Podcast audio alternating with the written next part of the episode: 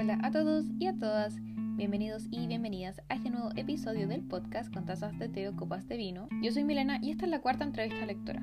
Antes de comenzar, quería comentarles que esta es la segunda vez que grabamos este episodio, ya que lamentablemente la versión original se perdió en algún lugar que no sabemos cuál es. Sin embargo, salimos adelante y aquí estamos con nuestra invitada Francisca Cabezas, más conocida en redes sociales como Leo Solo Mujeres, quien está aquí para hablar sobre la escritura de las mujeres a lo largo de la historia tanto en Chile como en el mundo, además de comentar el libro Cómo acabar con la escritura de las mujeres de Joanna Rush. Hablamos sobre cómo se ordenan los libros en las bibliotecas, por qué Paulo Coelho es el archienemigo de Francisca, sobre por qué es importante leer autoras y conversamos acerca de cómo sobrevivir en una sociedad patriarcal.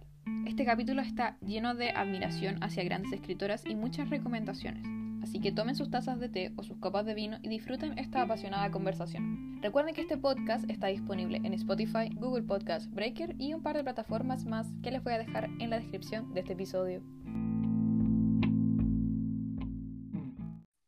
Para la gente que va a estar escuchando esto, eh, ahora yo siempre había escuchado que los podcasts está como el capítulo perdido, el capítulo que nunca fue. Y ahora tú eres el capítulo que nunca fue, pero que está haciendo, eh, porque se perdió la grabación. El capítulo que fue, pero que no hubo registro de ello. Sí, oye, pero fue increíble, hablamos como Dios, Dua Lipa. La Biblia. Hubo de todo en ese episodio. La Biblia, el mejor libro escrito en la humanidad. Oye, esto es como los audios riéndote que mandáis y te doy cuenta que no apretaste el botoncito y tenéis que reírte de nuevo. Y es como una risa falsa. No, yo me di cuenta que cuando voy editando, me di cuenta que soy igual de ridícula en todo momento porque mientras lo iba editando me tiraba o el mismo comentario o me reía en las mismas partes y lo encontraba aún más chistoso. Entonces creo que esto puede funcionar. Ojalá que funcione. Si no, ya, estoy maldita. Todo igual. No, si no, ahí lo hacemos en vivo. Ahí cuando ya me decidí a comprar un, otro computador como para poder ocupar Zoom de verdad. Así que vamos a grabar con Zoom. Ya. Sí, Zoom. Ya. Te voy a pedir que te presentes nuevamente con tu nombre, edad, signo zodiacal y té o vino favorito. Ya. Eh, mi nombre es Francisca. Eh, soy Géminis. Eh, un signo muy mal interpretado, pero maravilloso según yo, según una encuesta que se hizo a los Géminis. Y mi ah. tecito favorito es una infusión de melisa con canela. Cuando la dijiste la otra vez, me quedé así como muy tinca. Así que yo creo que hoy día, después de asegurarme que, que se grabó todo, me voy a ir a acostar y va a ser el, mejor tuto que va a, quedar lista para el tuto. Yo creo que deberíamos hacer como que nunca pasó la grabación anterior. Como ya, sorprendernos igual por las cosas, reírnos igual por mis chistes fome, cosas así.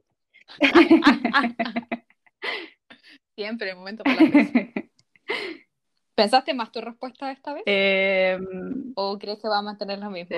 Pensé... O sea, ahora mismo chistes están bacán igual. pensé igual un poco más las respuestas, eh, pero no llegué como a ninguna conclusión. Como en, una de las respuestas que estaba indecisa, que te pedía ayuda, y, y lo pensé y dije, hoy ya voy a decir esto. Y después, hoy si digo esto otro, hoy si digo esto otro y al final no me decidí por nada y estoy en la misma. bueno, pero vamos a hacer Dory y vamos a olvidar.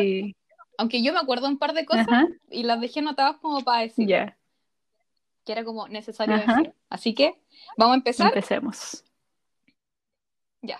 Claramente, lo primero, ¿cuál es tu casa de Hogwarts? Ya. Em, yo no sabía esto, pero yo sabía que tú me lo ibas a preguntar. Eh, y me metí a Google y busqué casas de Hogwarts. Y me metí una página X, como con un test muy X. muy extraño, sí, lo hice en mi celular. Eh, y salí que soy Hufflepuff. ¿Qué te pareció? Me pareció, no lo sé. porque básicamente no cacho quién es Hufflepuff. O sea, obvio que cacho Harry Potter y todo, pero lo único que he visto son las películas, no he leído todos los libros y Hufflepuff sale nada en las 80 películas que hay de Harry Potter. Sí, son como casas complementarias más que nada. Me parece que lo, confío ciegamente en que los libros tengan más protagonismo. igual eh, quiero, porque en verdad las películas son puro Gryffindor y Slytherin. Nada más, nos ignoran. Mira, la gente que ha venido, nadie es Gryffindor. Nadie es Gryffindor. Nadie es Slytherin tampoco. Quizás la gente que venga después puede que sí, pero hasta ahora no hay ningún Igual, Gryffindor. Igual brígido este- ser Slytherin. Si es que alguien me dice que es Slytherin, como que yo corro, salgo de ahí. No, o sea, he visto gente que está como súper orgullosa de ser Slytherin. Y de verdad Mm. está a campo. O sea, yo creo que está súper estigmatizado quizás por las películas. Sí, los igual sí. quizás sea Sí, diferente. puede ser, puede ser. Le vamos a dar el beneficio de la duda. Sí, que las películas son como los malos. Sí. Siempre tiene que haber un Sí, malo. Ya. Pregunta número dos. Sin decir cuál es, define tu libro favorito en tres palabras. Ya. Em, se puede malinterpretar esto, pero mis tres palabras son em, muerte, resurrección y empatía. Eh, Lo protagoniza Jesús. Se puede malinterpretar como que sea la Biblia, básicamente, pero no lo es. Porque creo que no puedo decir cuál es el título, entonces solo voy a decir que no es la Biblia, aunque sería muy chistoso. ¿Te imaginas? Y alguien te dice que su libro favorito es la Biblia. Yo creo que en algún momento alguien me lo puede ¿Te decir. imaginas? Qué cuático. O sea, voy a respetar mucho esa Sí, decisión. sí. No, la, la Biblia es bacán. La Biblia es bacán. Yo, yo igual la, he tenido la oportunidad de leerla en mi vida, como por curiosidad y por estudiar y cosas así. Y es, es muy entretenida, tiene harta, harta fantasía, como en, en términos como literarios, pues como quitándole un poco la Sí, seriedad de la religión. Si tú lees la Biblia, igual es un libro súper entretenido, a veces, como obvio que tiene como el machismo y la misoginia y toda la cuestión, pero tiene historias muy entretenidas. Pero no es la Biblia, mi libro favorito. Igual, Quiero recalcar eso. Igual es bueno darle como una ley crítica en todo caso. Sí, sí, sí, es, es interesante. que no sea. Porque imagínate, igual es como el libro con el que se ha basado cuántas cosas en la sociedad. Así que Sí, po. te puede ayudar a Sí, yo me acuerdo en mis clases del. algunas cosas. Sí, en mis clases de literatura. me- La primera o la segunda, me parece, no me acuerdo cuál. El profe dijo así como que todas las historias de la humanidad eran o de un viaje o de un sacrificio. O que incluso podía haber solamente una gran historia que incluye estas dos cosas. Y yo así como, oh. La Y lo Biblia. pensé y dije, igual sí, la Biblia, todo es la Biblia. Y yo así como, la Biblia, la Odisea. Hay puntos de comparación muy grandes. Sí, ahí. también. También. Ya, pregunta 3. Ujú. Junta dos personajes que te gustaría que se conocieran, para bien o para mal. Eh, ya. Esta pregunta me gusta un poco que, que se haya perdido la grabación, aunque le- me dio mucha pena, pero pude pensar más en esta pregunta. Y mis dos personajes serían eh, Eowyn de mm, El Señor de los Anillos, que es como básicamente y prácticamente la única mujer que sale en El Señor de los Anillos, lamentablemente, Eh, pero una mujer súper fuerte y una de mis escenas favoritas es una que se pega a Eowyn maravillosa. Eh, bueno, me gustaría que Eowyn conociera a... em, Ay, ¿quién puede ser? Y decir, estoy muy ansiosa por tu respuesta. Oye, es que te juro que pensé en muchas personas y ahora como que no se me viene a la mente ninguna. En la grabación anterior dijimos Mr. Darcy. Ah, sí, de veras. de veras, Mr. Darcy. Sí, yo creo que Eowyn puede conocer a Mr. Darcy y, mm, y enseñarle un par de cosas. Como que se pegue la cachada igual. Mr. Darcy, porfa. Amigo, date cuenta. Hoy día justo como que tuvimos una prueba de inglés y la profe como que puso un, texto así como una review de Orgullo y Prejuicio. Y yo, y yo me acordaba así como, oh, Mr. Darcy. y salía así como, es Jane Austen una escritora feminista, Oh. justifique. Y yo, oh. Y así como, ¿Eso de verdad te preguntaron? yes. Sí, Ay, qué, era así qué buena como, pregunta. es que, sí, es que era una, una- era una review de Goodreads, Ah. Entonces era como, eh, ¿qué opina el, el autor o la autora? ¿Qué no sé qué cosa? Ya. Justifique según ta, ta, ta. Y una pregunta era así como, ¿Jane Austen es una autora feminista? Sí, no. Ya. Ah, era como, eh, ¿por qué habla tanto de bodas? ¿Por qué habla tanto de no sé qué cosa? Ujú. ¿Por qué habla de escenas y no sé qué, y demás, Ujú. ¿cachai? Y yo así como, oh, y mi respuesta fue como, eh, en sí, Yes, el libro hello, very no much. lo es. Sí, yes, yes, yes, of course. No era, era, pucha, en español puse así como que no lo era, pero el hecho de que ella lograse escribir es un hito importante en la historia feminista. Ay, preguntaban también así como si conocer el background, Sí, así sí. como el- la historia de la, de la escritora, Ajá, como que te hace entender mejor el libro. claro, claro. Y así como, yes, yes, of course. Yes, yes. Because yes. No, pues una respuesta así como considerable. Yo, mira.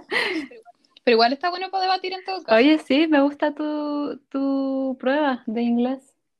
A mí nunca me preguntaron. Ya, para el próximo. Ya. Para un capítulo del. Para un capítulo, ¿no? Para la próxima reunión del club, después de la que haga Sally, leamos Orgullo y Prejuicio y lo analizamos. Listo. Ya, se pensó y se hizo. Ya, sí. Estamos, listas con el segundo, la segunda Ya, me encantó. Ay, qué emoción. Oye, ahora está saliendo mejor, así hay más ideas, más clubes de lectura. Sí, por favor, más clubes de lectura. Ya, oh, me encanta. Ya, pregunta cuatro. ¿Hay algún libro que tenga tu nombre? Eh, sí, pero no lo he leído. Es un libro muy piropero para mí. Se llama Francisca, yo te amo. Es como un libro infantil. Eh, pero nunca lo he leído, no cacho de qué se trata. Pero eh, Yo en mi, en mi niñez me sentía muy maravillada de que un libro me amara. Quizás El. Quizás esos fueron mis inicios lectores. Sentir que un libro me amaba. Mira. Me encanta, sí, el, el interés lector, Sí. porque el libro tiene mi nombre. Sí. Sería bacán. Igual un poco narciso, pero Ay, está pero bien. ¿para qué estamos con cosas? A todos nos gusta ser queridos. Es verdad. Pregunta 5. Ujú. ¿De quién siempre sigues las recomendaciones? Ya, acá en esta pregunta tengo una respuesta un poquito más larga. Eh, yo básicamente sigo las recomendaciones de toda persona que quisiera darme una recomendación. Siento que cuando alguien recomienda algo, sobre todo un libro, es porque te gustó mucho, te representó en alguna forma o te causó emociones fuertes, entonces eh, siento que si alguien me, me, comparte un libro es por algo, como que algo me está intentando decir o- o puedo conocer mejor a esa persona leyendo ese libro o no sé, cosas así. Eh, sigo siempre igual como más eh, cercanas a mi corazón a las recomendaciones de mis amigas, porque siento que ellos me conocen y saben, ellas me conocen y saben qué es lo que me gusta, entonces si es que me lo recomendaron es porque saben que me va a gustar. Eh, pero básicamente de toda la gente, yo siento que si alguien recomienda algo es como con el corazoncito, entonces yo voy con todo. Si es que alguien le gustó el libro, le, le removió algo, yo digo como ya, este libro es terrible, bueno, porque cumplió un poco su deber, entre comillas, de causar algo a alguien. Entonces, eso, sigo las recomendaciones de todas las personas que quieran hacerme recomendaciones. Y eh, si es que tuviese que ponerle como un nombre a como alguien específico, tendría que ser la misma que la misma persona que comentó la Dani en, el, en la entrevista pasada, eh, que sería la lectora de Metro, que me encanta su, su cuenta de Instagram, soy su fans. Hermosa. sí, es bacán. Yo la descubrí por la Dani también y la encuentro increíble. Sí. Como que todas sus fotos, su recomendación, tiene así como el poder que tiene. Sí, me encanta. El otro día subió un libro de Mariana Enríquez, y que es la, la última autora que leímos en el club de lectura, que es como de terror. Eh, y le sacó como una foto así como con una luz medio oscura, así Sí, le, puso dedicación. La producción. Sí. sí, me gusta. Eso yo creo. Me parece que aquí habías dicho también eh, un microcuento diario, ¿no? Ah, sí. Bueno, creo que lo mencioné después, pero mm, una de mis mejores amigas está escribiendo, bueno, y ella también me gustan mucho las recomendaciones que me hace, porque la Dani le gusta Caleta como como las historias coreanas, o sea, más que coreanas, las historias como asiáticas. Le gusta harto la, la banana Yoshimoto de Japón. Ella me recomendó Kim Ji-young, nacida en 1982, que es un libro buenísimo. Eh, y bueno, la Dani tiene esta cuenta de Instagram que pone, sube microcuentos todos los días que son maravillosos. Eh, yo las espero todos los días con ansias. Y, y eso, también recomiendo mucho su, su Instagram. Un microcuento diario se llama. Cuando yo supe que era tu amiga, como que entré en sí, me acuerdo. Y me encantó, que así como, ¡ah! Como que me gritaste así como, ¡es tu amiga! El mundo es un pañuelo. Yo había aprovechado de invitarla formalmente al podcast. Igual después yo creo que se lo voy a ofrecer. O se lo puedes comentar tú, como sea más conveniente. Bueno, espero que ella escuche este capítulo y, y se entere que la estás invitando. Si no, le, le, digo yo. No quiero spoilearle la sorpresa de la sorpresa. un podcast y sentirse invitada. Me encanta. Hoy sí, qué buena sensación. Sí. Ay, voy a aprovechar de decir algo de eso de como que cuando te mencionan, porque me encanta promocionar y está este podcast que se llama como La Chusma Podcast. ¿Ya? Que son, son chicas que hablan como de series, películas, tienen unos resúmenes de Dark, que a mí me encanta escucharlos cada cierto tiempo. Y en una parte como que hablan como de la película de Taylor que sacó, el documental de Miss Americana en Netflix. ¿Ya? Y ahí me mencionaron y yo exploté. Así como, sí, yo vi a una chusmita muy emocionada, la Vindraura, sí, que ah. trabaja en una librería y recomienda libros, y yo, y le dije, mamá, salió en un podcast. No, yo me muero. Sí. Y así como, quedé inmortalizada, qué lindo. Y como qué bacán. Ah. qué fue, fue muy bacán. Ah, sí. La historia de Instagram llorando valieron la pena. Así la autopromoción funcionó, ¿cachai? Me encanta la imagen de las historias de Instagram llorando. Me acuerdo de esa niña que lloraba en el concierto de La Mon Laferte.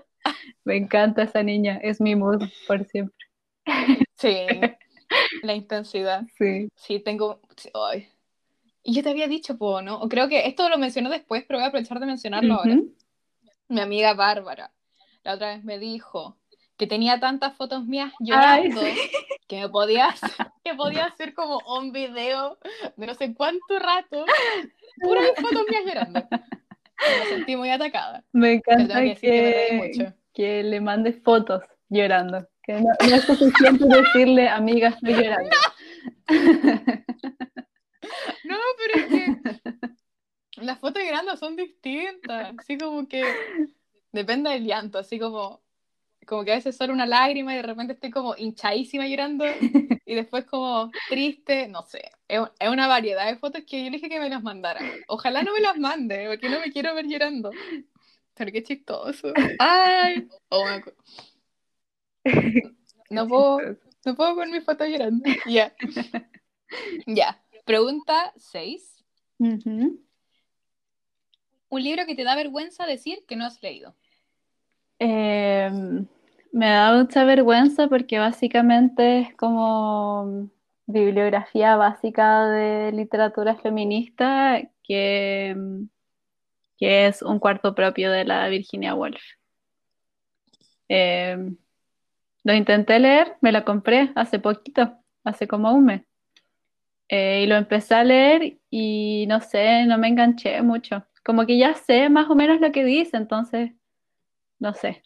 Pero bueno, ahora con el libro que vamos a comentar más ratito, que la cita mucho a la Virginia Woolf, me dieron muchas ganas de, de darle otra oportunidad y de leerla. Me voy a sumar dos palabras y voy a decir que yo tampoco lo he leído. y también lo intenté leer como un poco antes de leer este. ¿Ya?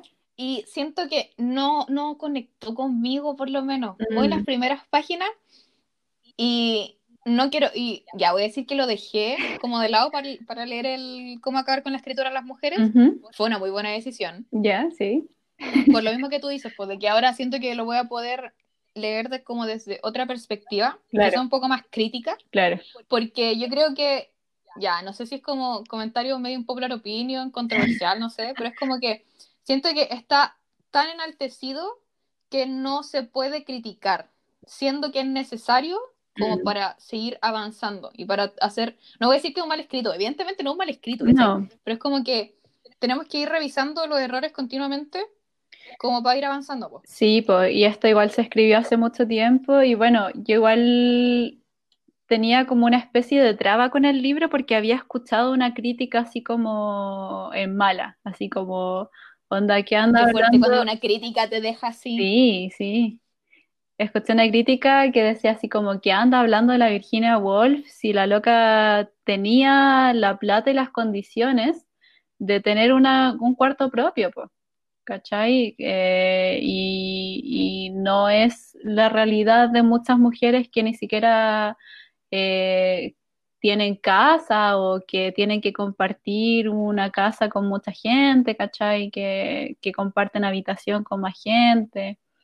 Entonces, eh, bueno, leí esa crítica hace mucho tiempo y fue así como, ay, en verdad no sé si quiero leer a esta galla, como cachando eh, cuál es su perspectiva, pero siento que igual el libro, el cómo acabar con la escritura de las mujeres, me cambió un poco la percepción que yo tenía de la Virginia Woolf, como en esa parte que dice que la loca eh, hacía harto, harto trabajo como con las, las personas obreras, ¿cachai? Como que tenía unas escuelitas, creo, cositas así.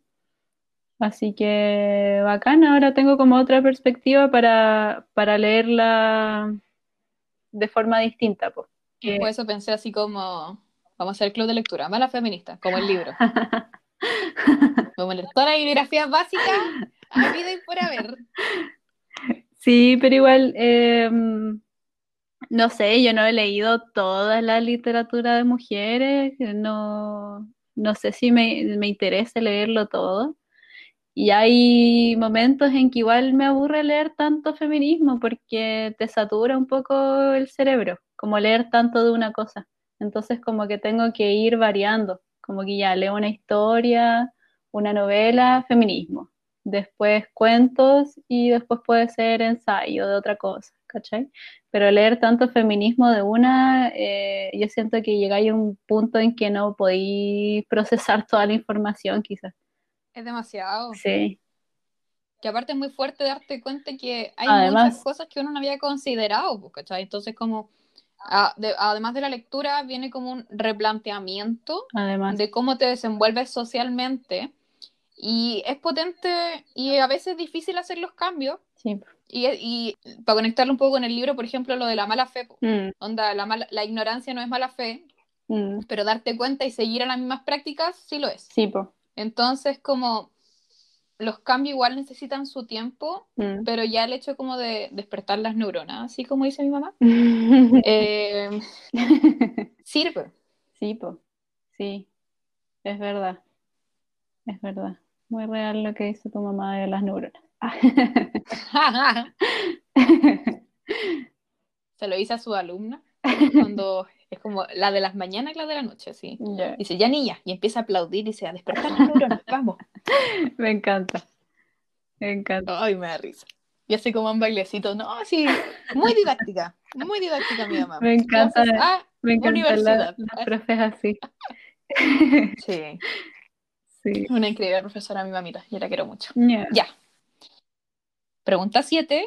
¿Ordenas tu librero de alguna manera en especial? Em, ¿no?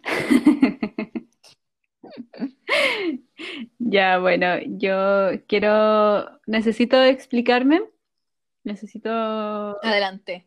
argumentar mi decisión de no ordenar mi librero.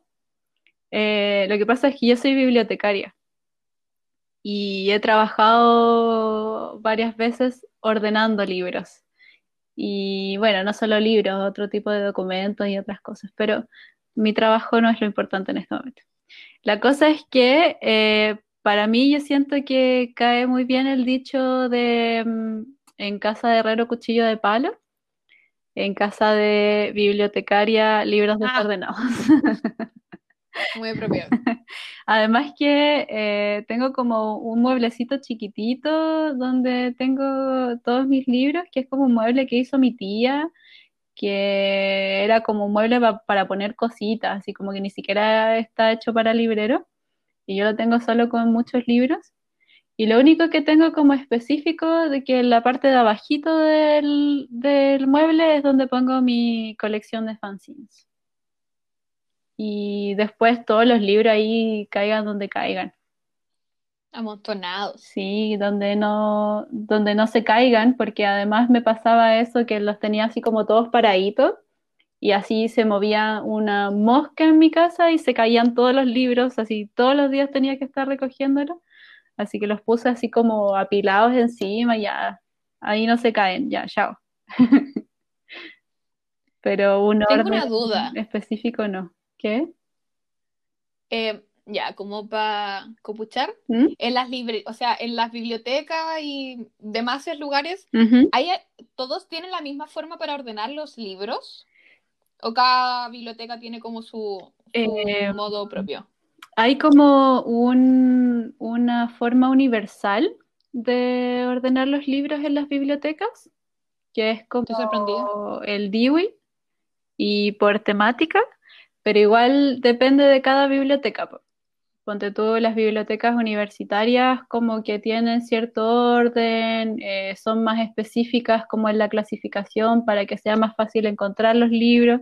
Las bibliotecas públicas están ordenadas de forma como más visual, por lo general Mm, o para que sea más fácil como mientras tú estás así como hojeando la biblioteca, mirando como los espacios, para que tú encontres el libro así, ¿cachai? Eh, depende de cada biblioteca y también cada biblioteca eh, de cada sector, como biblioteca escolar, biblioteca universitaria, biblioteca pública, eh, tiene su forma mm, eh, como personal, entre comillas, de ordenar los libros. Como que hay una universal, una forma así como, como, y una clasificación. No sé si te has dado cuenta que en las bibliotecas, en el lomo de los libros salen como unos numeritos y unas letras.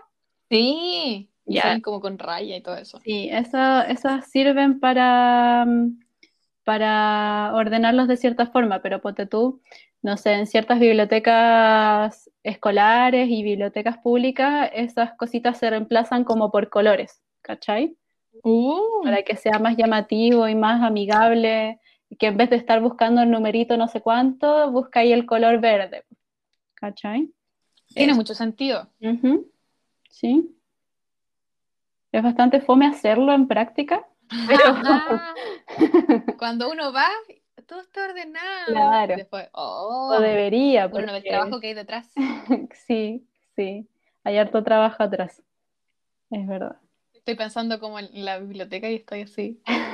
Ahora dándome cuenta de muchas cosas. Sí, la gente no se da cuenta de eso, pero eh, yo siento que igual es culpa de les bibliotecarias, como no, no hablar más de su profesión, por decirlo así, como no, no difundirnos más, no difundir más como qué es lo que hacemos, porque me pasa mucho, ponte tú, que nadie sabe que bibliotecología es una carrera. Como que me preguntan así Mm. como, ya, ¿y tú qué estudiaste bibliotecología? Y Como un taller. no sé. ¿Qué? ¿Y eso se estudia? Ah, Y bueno, es cuático igual. Bueno, podemos hablar de bibliotecología, doy para largo si es que fuera necesario, capítulo de bibliotecología. pero yo sí. siento que igual es medio latero. Hay gente, hay contenido para toda la gente que quiera. Además que hay gente que quiere un capítulo Bueno, sí. solamente de bibliotecología. Sí, Lo voy a dejar anotado para una puede. posible idea para después. Si es que tienen alguna consulta o algo, me pueden preguntar. Yo feliz de hablar de mi profesión porque me gusta mucho. Me encanta. Aquí te vamos a facilitar el espacio para que quede. Cada vez que alguien tenga una duda, lo mandes a ese episodio. Para que sepan que existen las bibliotecarias. Lo voy a poner ahí en la descripción. Y no solo ordenamos libros, hacemos muchas cosas también. Pero me encanta, sí. Bueno, y yo no soy, Dándose. yo no soy tan bibliotecaria tampoco, po. Como que he trabajado poco en bibliotecas, yo soy más de archivos. Me gustan mucho lo- los archivos, que es como otro mundo dentro de la información, pero que es- se trata la información muy distinta que en las bibliotecas. Eso. Qué fuerte. Sí, me gusta hablar Sí, de uno piensa esto que es cualquier porque- sí, me gusta hablar de esto porque hay mucha gente que no sabe que existen estos oficios, eh, que no conoce sus bibliotecas o que no conoce qué es lo que hacen los archivos y yo creo que son súper importantes. Yo siempre digo que los archivos son muy importantes, sobre todo el patrimonio, todas estas cosas, y en Chile le prestamos cero atención a los archivos. Allá en La Serena, yo trabajé con un grupo de estudiantes de, de la Universidad de La Serena de, de Historia eh, eh, en un archivo escolar. Nuestra asociación, por decirlo así, se llamaba EPAM, eh, que ahora acabo de olvidar qué significa EPAM. Perdón, chiques. Pero Estoy intentando ver de qué puede significar y no. eh, equipo de EPAM. patrimonio, eh, archivo y memoria. Así se, espera Mira. sí. Sí, me costó, Las pero logré. despertaron. Bueno, ahí trabajamos en el Liceo Gabriela Mistral, en el archivo del liceo, eh, y todas esas cosas, si es que, si es que no se hacen, se pierden igual, y eso es patrimonio y es súper importante. Bueno, eso, podemos hacer otro día un, un capítulo de, de Sí, es archivos súper y interesante. A mí por lo menos me parece feliz. interesante. yo feliz de hablar de, de esas cosas. Ya me encanta. Podemos comparar un poco eh, como la distribución en una librería comercial ¿Ya? y una biblioteca. Siento que igual sería interesante. Sí, sí. Tendría que estudiar un poco cómo son las librerías, pero sí, igual creo que tienen como una forma de ordenar los libros como, como universal, igual que Mm. las bibliotecas. Me acuerdo que una vez eh, me fueron a ver como mi amiga Natalia y su pololo Alex ¿Ya? Y estaban hablando, yo estaba en caja, algo así, no me acuerdo, y de repente como que me dijeron, y te sabía el orden de los libros. Y yo empecé así como, aquí está, esto, esto, esto, mira, si sigue acá, esto, esto, lo dije de memoria. Así como cerré los ojos y empecé a decir cada como sección de la librería y, y le dije, po. Y como que justo estaba mi jefa y me miró y le dio mucha risa, pero al final uno, uno se lo termina aprendiendo porque Sí, igual la librería no es tan grande, sí es chiquita. Sí, pues. Y pasáis tanto rato ahí que es inevitable y al final tenéis que moverte como para tantos lados y tenéis que mostrarle el libro a tanta gente Sí. que como que ya sabía dónde está y la gente se sorprende mucho y va y te dice, ¿usted sabe dónde están todos los libros? Y uno dice, sí, pues, ¿cómo no voy a saber dónde están los libros? ¿Qué cree que hago todo el día? Igual ponte tú, la librería donde trabajás igual es chiquita, pero a mí me pasó cuando trabajé en la biblioteca de tu universidad, en la Universidad de La Serena, que es una biblioteca enorme de Enorme. pisos, maravillosa. Hermosa. Y como que yo estuve un par de veces en el mesón de atención y los chicos llegaban a preguntar así cosas súper específicas y mis compañeros de trabajo de allá así como, sí, acá eh, en el castillo, no sé cuánto, en la parte de arriba va a ser como el tercer cuarto libro que vea y así como ya, ¿qué onda? Tres enteros se lo sabían de memoria. Sí, po. La dedicación y el cariño. Sí, pues y además que eh, la gente que trabaja ahí es como gente que lleva mucho tiempo trabajando ahí, entonces. Eh, bueno, un saludo a mis amigas de la biblioteca de La Serena. Seguimos, pregunta 8. Clásico latinoamericano favorito. Ya, voy a decir uno repetido que me gusta demasiado. Es uno de mis libros favoritos tengo la edición ilustrada maravillosa eh, de Cien años de soledad. Hermosa, increíble. Sí, me gusta mucho, es una historia muy linda, es complicada igual. Eh, yo si, si no fuera porque tiene el árbol genealógico ahí pegado, no lo entendería. eh, pero es muy linda, a veces la agarro, como que abro el libro en cualquier parte y tiene como magia en todos los capítulos. Eh, es muy lindo. Me gusta mucho, me obsesiona un poco y yo creo que, que hay harta gente que le pasa lo mismo, esta magia de Mauricio Babilonia que lo siguen las mariposas amarillas. Mariposas amarillas. Mariposas amarillas, Mauricio Babilonia. es que es muy lindo eso. Imagínate una persona que la persiga mariposas amarillas toda su vida. Eh, yo creo que tiene muchas cosas hermosas. Esta Rosario que, era tan hermosa, que, que era como un ángel, que la gente se volvía como loca cuando la veía, porque era demasiado bella. Tiene cosas muy, muy locas y muy buenas. Muy analizable. Sí, sí. Sí, club de lectura de 100 años de soledad. ¿Qué, ¿Qué te parece, Milena, que la tecnología nos odia? Creo que es una conspiración y creo que tenemos fuertes motivos para de verdad pensar que es una teoría que puede llegar a ser comprobada. Este es nuestro quinto intento. Sí, yo creo que ya sexto. Oh, qué terrible. Porque el otro es como que llamaba a la Fran y se cortaba los 10 segundos, o mi computador no funcionaba, o no sé qué cosa, entonces el, pánico, po. estoy así en, como dijo mi amiga, estoy en una crisis constante y permanente. Sí. Está, está acuático em, y grabar este podcast. Sí, ser comunicador en estos tiempos es Difícil. Difícil. La censura, la censura.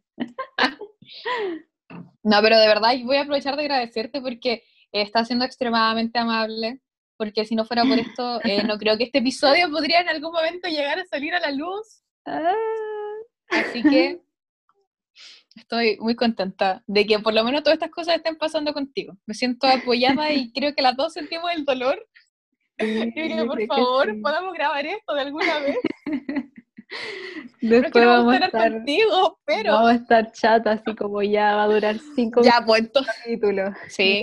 Y entonces tu respuesta es la misma que la de la otra vez, ¿cierto? Sí, ya, chao. No. Sí, perdón, gente, si no escuchan un poco malhumoradas, pero la tecnología, pero yo le estaba diciendo a la Fran que yo creo que mi pick, así como humorístico, es cuando de verdad estoy triste. Como para reírse uno mismo, es como la autodefensa. Sí, a mí igual me pasa. El humor es como, mi, recurso para. ¿Qué peor puede pasar? Sí, muy cierto eso. Muy cierto eso. No tengo nada más que decir, aparte de reírme de mí misma y llorar. Ya. ¿En cuál nos quedamos? No me acuerdo. En la 9. Sí, en la 9. Yo te contesté ¿Existe la, la literatura basura? Em, literatura basura. ¿Qué te parece? Literatura basura. Ya. Eh, no me gusta mi respuesta en esta pregunta. Estoy en desacuerdo conmigo misma. Em, bueno, pero primero quiero decir que me han gustado mucho las respuestas que te han dado las otras personas de, que les ha hecho esta entrevista, sobre todo la de Lucas, que dijo algo así como que no existe la literatura basura, sino que como la literatura mediocre. Yo siento que, y la Dani dijo algo así como de que existe, o no sé si fue la Dani o la otra chica que entrevistaste, que dijo que existe como la literatura sin corazón, algo así. Me gusta mucho esa. Sí, es como la respuesta general. La Dani dijo que la literatura también como que eh, conlleva trabajo, como que se tiene que trabajar constantemente. Claro. Eh, yo siento que esta literatura como media marketing, solo para vender, eh, le falta un poco eso, pues le falta un poco de trabajo, un poco de corazón. Eh, no sé si calificarla como literatura basura, porque como hablábamos en las grabaciones que se han perdido, si esa literatura le gusta a ciertas personas y, puede contribuir a que se lea más y, que la gente le gusta lo que lee, pucha, eh, bacán igual por esa gente. Em, yo siento que este, esta idea de como de que la literatura tiene que ser algo crítico y tiene que contener ciertas cosas, eh, estoy de acuerdo. Eh, pero igual hay gente que lee porque sí, nomás, pues, porque quiere escuchar una historia entretenida y no quiere darle más vueltas tampoco. Em, pero sí y esto es lo que no me gusta de mi respuesta, hay un tipo de literatura que yo personalmente no puedo pasar, no la soporto, me carga, em, que es la literatura de autoayuda. No, no la paso. Me, me carga mucho, siento que em, siento que es súper irresponsable, siento que es súper eh, soluciones genéricas para problemas muy específicos que no sirve finalmente. Eh, hemos hablado igual, mi mejor amiga psicóloga, y hemos hablado harto de la literatura de autoayuda y, y es básicamente eso, yo creo que es literatura súper irresponsable, porque si tú tienes un problema, eh, como que un libro no te va a ayudar con tu problema específico, ¿cachai? No como te podría ayudar la terapia. Ahora igual acá podríamos meter a la conversación de que hay gente que no se puede pagar la terapia y que la mm. terapia es algo caro igual. Entonces puede recurrir a estos libros que igual lo considero algo como ya bacán que te guste, ya bacán que los leáis y que te hagan sentir mejor, pero aléjalos de mí. A mí no me acerqué un Pablo Coelho, por favor, porque te lo tiro por la cabeza. Pilar Sordo, tu enemiga natural. Sí, Pilar Sordo es mi archienemiga. Y el Pablo Coelho también. Son, yo creo que para mí, muy personalmente, y perdón si es que alguien se siente pasada a llevar con mi opinión, eh, no me, no me gustaría hacer eso, eh, no me gusta mi respuesta, por eso lo digo. Eh, para mí esas, dos, eh, esas dos autores son lo peor que hay dentro de, de, la vida. Y Pablo Coelho yo no lo odio solo en términos de, de literatura, lo odio porque lo encuentro un imbécil también. ya, así como, es personal. tantas veces que es como, ya no importa, si di lo que quieras. Tenemos permiso de decir lo que queramos. Lo mío con Pablo Coelho es personal, es un, es un es una una rivalidad que, que me, me despierta a ser de venganza, cosas así. Oye, pero la gente lo consume mucho. De verdad, y a Pilar Sordo también. Sí, sí, por eso, además, eh, por eso siento que son personas súper eh, horribles, porque lo que te decía como esta literatura de marketing, literatura que Mm. sirve para puro vender. Es como Eh, literatura que te pilla volando bajo. Claro, y además que yo siento que igual se aprovecha un poco de la gente vulnerable. po. Si la persona que va a leer autoayuda es porque siente que lo necesita, porque tiene algún problema y siente que los libros lo pueden ayudar, ¿cachai? Y demás que haya alguien en el mundo que ha leído autoayuda y, que le ha servido y que ha podido sanar sus cosas, pero no sé que tanta gente sea así, no, no creo que sea un promedio mayor de la gente que le da autoayuda. No, y aparte, siento que como esta es una respuesta como un poco así como tan genérica, si no aplica contigo, igual es como doloroso, es como hice todos estos pasos y no funcionó, ¿cachai? Claro, puede Entonces, como, ¿de generar- verdad me está ayudando o, Mm. o me está causando así como más problemas conmigo mismo de los que ya tenía? Mm. Puede generar ahí frustración para las personas que siguen todo al pie de la letra y al final no les sirve. pues.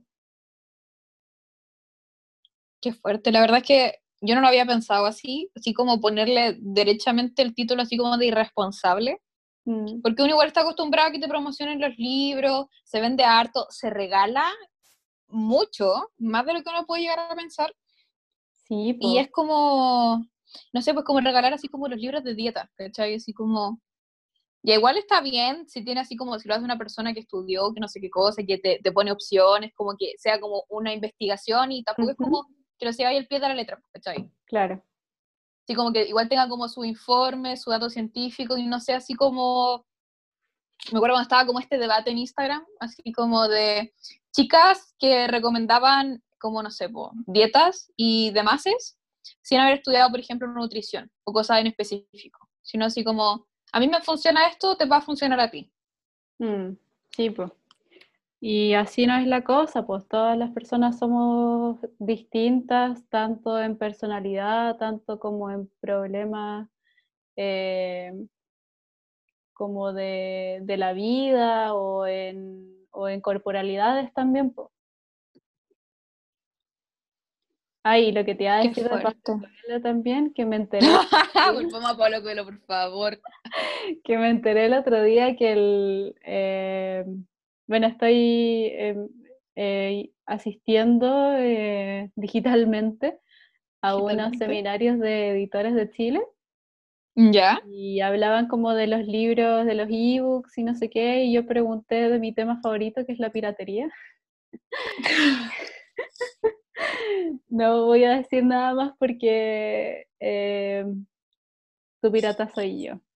Y mi tu Exploté.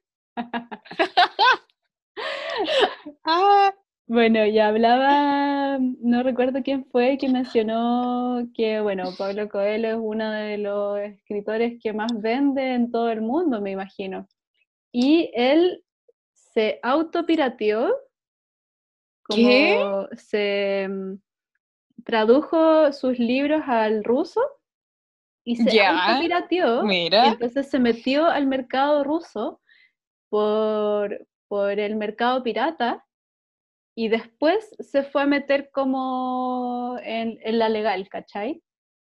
Estoy Entonces, impactada. Sí, Oye, para que cachí. el, el nivel de autopromoción se lo halago, la verdad. Sí. O sea, igual me encantaría traducir como los podcasts al inglés, al ruso. Pero, oye, qué potente. No sab- yo no sabía eso, qué interesante. Mira Pablo Coelho, Sí, para que veas. jugándose la... O sea que en gente en Rusia también lo lee. Oh, Pues, Si lo leen en el fenómeno mundial. ese- esa gente que vende tanto, yo no sé, en verdad, cómo, cómo su literatura puede ser tan mundial, sobre todo si es de autoayuda. Como si tú tenías un problema específico, un problema, ponte tú como esto de la, de la pilar sordo, como de niños adolescentes. Obvio que no todos los adolescentes son iguales, po, y sobre todo de, de distintas partes del mundo. Entonces, me da lata que, que, que vendan soluciones generalizadas a problemas específicos, porque pueden hacer más daño, yo creo. Es como una muy buena síntesis. Así como esta frase está increíble. bueno, y eso. Odio a Pablo Coelho. Tenía que decirlo de nuevo. Todas las veces que quieras. Estamos en la pregunta 10. Finalmente, para poder pasar a hablar después del tema que nos convoca. Al Ay, voy a fin. llorar de emoción. Ya, pregunta 10. Dentro de todo tu historial lector, ¿cuáles son los tres libros que más te han marcado o que tú sientes que más han definido tu personalidad? Ya, em, voy a empezar como, como donde yo creo que iniciaron mi- mis pasos lectores, como que siempre igual me había gustado leer un poco los libros como del colegio o todo en general, como una vez alguien me dijo que existía algo que se llamaba el gen lector, que es Oh. como una persona que sin importar las condiciones en las que viva va a encontrar la forma de leer porque está en sus genes. Eh, yo siento que soy un poco así porque yo nunca crecí como con libros en mi casa en general, como que los libros que habían eran como los libros X, como, no sé, los libros que siempre hay en las casas, pero tampoco teníamos una biblioteca eh, muy grande ni nada. Yo no recuerdo eh, tener algún libro de chica. Y el único libro que me marcó, que yo recuerdo, y que es el primer libro en el- con el que yo como que me obsesioné y dije, ya, a mí me gusta mucho leer, eh, es con los cuentos de Edgar Allan Poe, que ahí me volví loca. Me acuerdo que lo saqué del bibliometro, chica, eh, no teniendo idea cómo funcionaba el bibliometro ni nada. Eh, pasé un día, lo saqué y quedé así enferma de la cabeza, obsesionada, con el corazón de la tora, así. Eh, y ahí yo dije, ya, me gusta mucho leer. Yo creo que ese es el primer libro que me marcó mucho. Em, el segundo, que es como, como estas conexiones que tú hacías a veces con los libros que em, los leíste como justo en el momento preciso, que yo siento que quizás nunca he tenido una conexión tan fuerte con otro libro, que es El Señor de los Anillos, el último, El Retorno del Rey, cuando Frodo ya está así en las últimas, como después de haber caminado meses y meses a pata pelada con una Sigo sin entender por qué está pata pelada. porque es un hobbit, los hobbits no usan zapatos. Ya eso igual tiene sentido, pero sigue siendo cuestionable. bueno, eh, caminando meses a pata pelada con un anillo diabólico poseyéndolo casi eh, mal, sintiéndose pésimo después de que una araña gigante le tiró veneno, así después de chorrocientas mil cosas, de amigos que se murieron en el camino, todo. Eh, está llegando al final y esa parte del libro yo la leí con la peor gripe que he tenido en mi vida. Yo sé que no es comparable el sufrimiento de Frodo con mi gripe, pero, Pero un libro 4D, pues cachai, la sensación. nunca en mi vida me había sentido tan mal como de cuerpo, me dolía todo, me sentía súper cansada, respiré mocos, perdón lo explícita, pero respiré mocos y solamente mocos como durante dos semanas y no me podía mover, tenía fiebre así mal. Y además era verano. Además era verano. Entonces yo ahí como entre medio muerta de frío, muerta de calor, llena de, de mucosidades, eh, sentía el sufrimiento de Frodo en mi interior. Eh, y eso, yo creo que nunca he enganchado como de esa forma de, de, de sentires eh, con otro libro. Y el último libro em, es eh, Voyager, de la Nona Fernández. Em, lo leí justo cuando empezó la pandemia acá en Chile, en marzo. Yo justo eh, se me ocurrió la brillante idea de pedir Ah. vacaciones. Muy bien. Justo en, la, Necesarias. justo en la semana que decretaron como la cuarentena o algo así, como la cuarentena preventiva más bien. Y yo estaba en Chillán, como que me fui justo cuando estaba empezando a quedar la embarrada y cuando ya estaba en Chillán ya así como que se desató todo.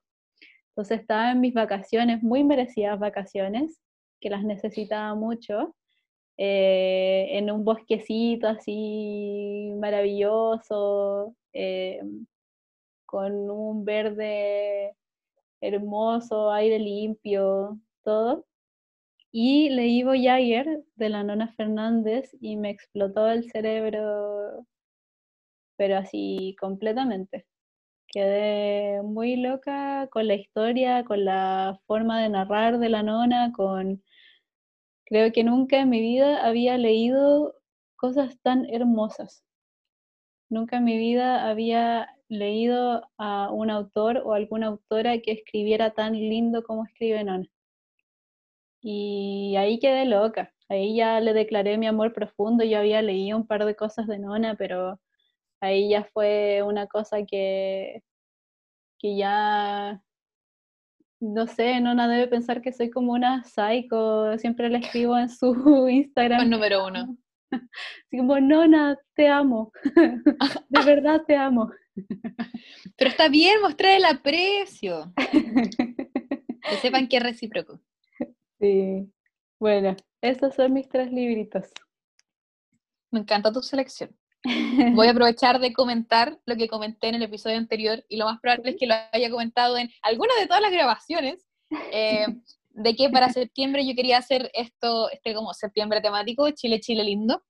Sí. Y eh, ya, pues tenía esta idea como de ir analizando autores y autoras, evidentemente. Y dentro de mi lista estaba como la Nona Fernández, porque yo ya la quería leer. Y con todas estas recomendaciones sobre este libro, por lo menos en específico, estoy así como en llamas. Entonces te quería invitar ahora formalmente a que tú participaras en el episodio de la Nona. Fernández. Me encanta, de hecho, como que te había escuchado en los otros capítulos que quería hacer ese especial y te iba a decir así, Milena, yo quiero anotarme con la nona, por favor. Yo ya tenía el lápiz listo ahí, anotada. Sí, bueno, mal, estoy muy agradecida. Sí. Bueno, te- me, me he autoinvitado ya a dos capítulos más, pues el de la nona. Pero yo estoy muy feliz, ayuda en mi planificación. La gente tiene que saber, yo ya lo he dicho, planifico esto como, tengo como la planilla como trimestral. Onda así, Sí. brígida, pues, ¿cachai? Una tiene que saber lo que, lo que viene, por favor. Sí, el, el gen Capricornio es, es potente.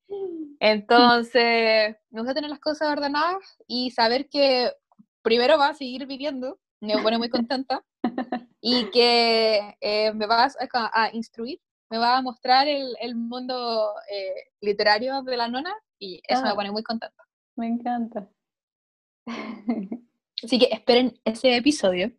Sí. Pero ¿saben qué no van a esperar? Lo que viene ahora al fin, Ay, es sí.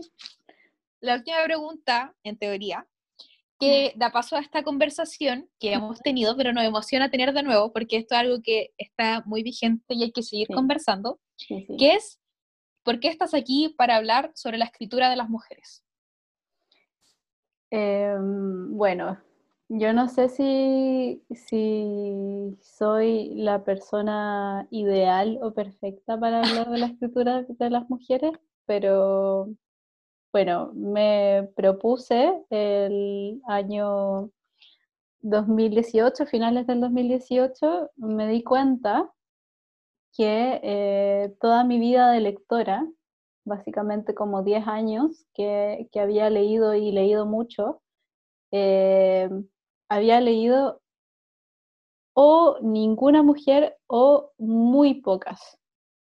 Eh, me di cuenta de eso, me dio mucha pena, me dio mucha rabia, eh, pero dije ya, tengo que hacer algo al respecto. y eh, decidí que el 2019 iba a leer solo mujeres, ningún hombre. Chao con sus cuerpos. Em, y bueno, empecé a leer, yo dije, ya, me, me alcanzará a leer como, como podré cumplir un año de leyendo mujeres, a lo mejor no hay tantas, ¿cachai? A lo mejor eh, termino a mediados de año y me quedo como sin, sin más recomendaciones para leer, ni qué hago. Ya empecé a leer y fue así como, no, no puedo creer. No lo podía creer. No hay vida para tantas mujeres. No, nada. nada. Demasiadas escritoras. Demasiadas y historias demasiado hermosas, demasiado perfectas. Eh, me encontré por primera vez en mi vida leyendo cosas que yo sentía que estaban escritas para mí. Eh, como para mí yo habitando este cuerpo femenino, ¿cachai? Eh, me gustó mucho hacer como esa conexión. Eh, me gustó mucho saber que, bueno, además que empecé a leer a estas autoras en un momento igual súper difícil de mi vida, como volviendo a Santiago después de haber vivido un año en La Serena eh, y terminando una relación que fue por la que me vine a vivir de nuevo a Santiago, ¿cachai? Como que estaba en un estado anímico muy malo. Y leí muchas autores que siento que me hablaban a mí directamente, así como yo, estoy, yo pasé por lo mismo que tú estás pasando ahora y me sentí súper acompañada, súper, eh, no sé, eh, apapachada. Eh, y bueno, seguí con, con, mi desafío y además que ese año, el 2019, tuve mucho tiempo libre, como con las vacaciones por haber estado trabajando en una universidad. Y después al volver a Santiago estuve varios meses sin pega, entonces lo único que hacía era leer todo el día.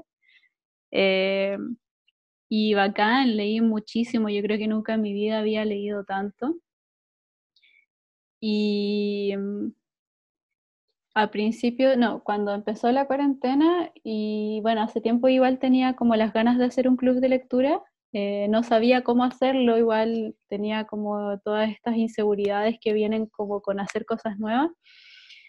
Y hice un club de lectura como de prueba, entre comillas, con mis amigos, mis amigas. Eh, y salió muy hermoso y después hice el otro club de lectura, que era este club de lectura con gente que yo no conocía, que lo publicité en el Instagram de Leo Cero Mujeres. Y ahí conocí a la Milena.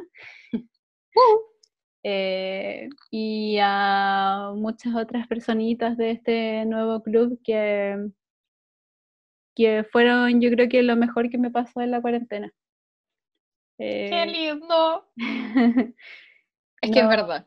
Sí, es verdad, porque mm, qué, qué más potente que mujeres eh, juntándose. Y David. Y David, perdón, no quería sacar a David de, de nuestro grupo.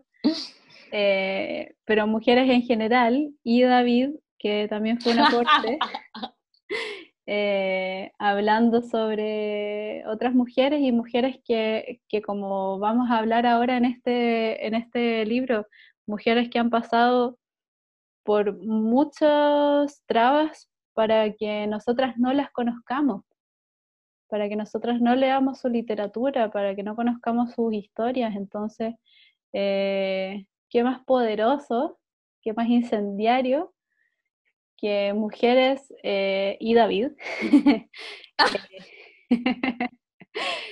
interesándose y leyendo estas cosas entre comillas prohibidas. Así que, bueno, ese es mi, básicamente mi currículum de, de por qué estamos hablando de, de autoras ahora. Sí, eso que dices como de lo de qué incendiario que mujeres lean a mujeres, mm. me hizo pensar así como conexión inmediata a la parte del libro en la que hablan de esto de como que no hay tradiciones literarias de mujeres. Sí.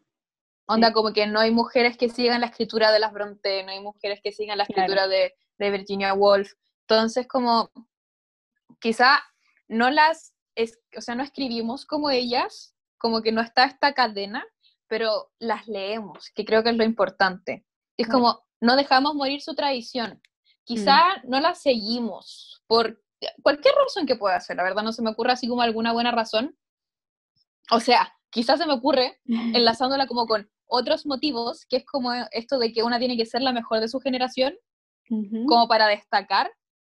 Y igual está un poco, yo creo, quizá como el compararse. Quizá por ahí puede ir, no estoy segura, pero creo que lo importante es lo que tú estás diciendo, ¿cachai? Como leer mujeres, porque eh, cada una escribe distinto y como mencionamos en algunos de los otros capítulos, eh, la escritura de mujeres es distinta a la escritura de los hombres. Sí, pues. Y básicamente porque son experiencias distintas nomás. Porque un hombre y una mujer no experimentan las mismas cosas en la vida. Y mm, da lata que, mm, y da mucha pena y mucha rabia que la experiencia de los hombres se haya tomado durante tanto tiempo de la historia como la experiencia humana. Mm. La experiencia que representa a todos. Eso me hizo pensar Perdón por interrumpirte, pero es que me acordé y me dio una rabia. Yo estudié pedagogía, yo creo que la gente ya lo sabe, y nos hicieron leer El Papalia. Libro infame.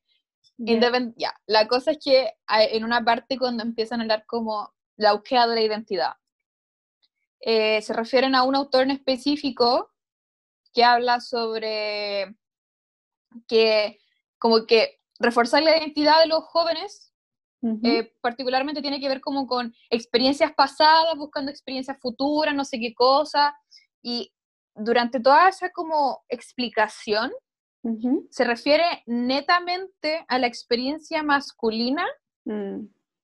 como eh, la, la, que hay que seguir y la que hay que investigar.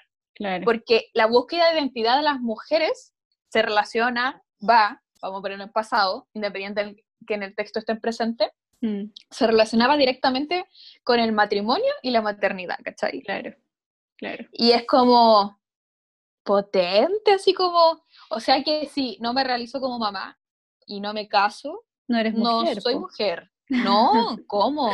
Infame. Cualquier cosa menos mujer.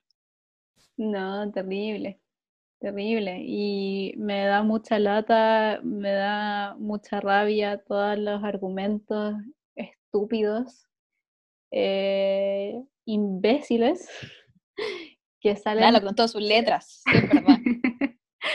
Eh, todos los argumentos que salen en el libro, todas las cosas que se dijeron, eh, no solo sobre las autoras, sino que sobre sus obras, sobre, sobre las vidas privadas de ellas, para, solo para desacreditarlas y para invisibilizarlas. Y son cosas que yo leo y que considero tan estúpidas pero así yo no puedo creer que haya alguien en este mundo que considere ese un argumento válido.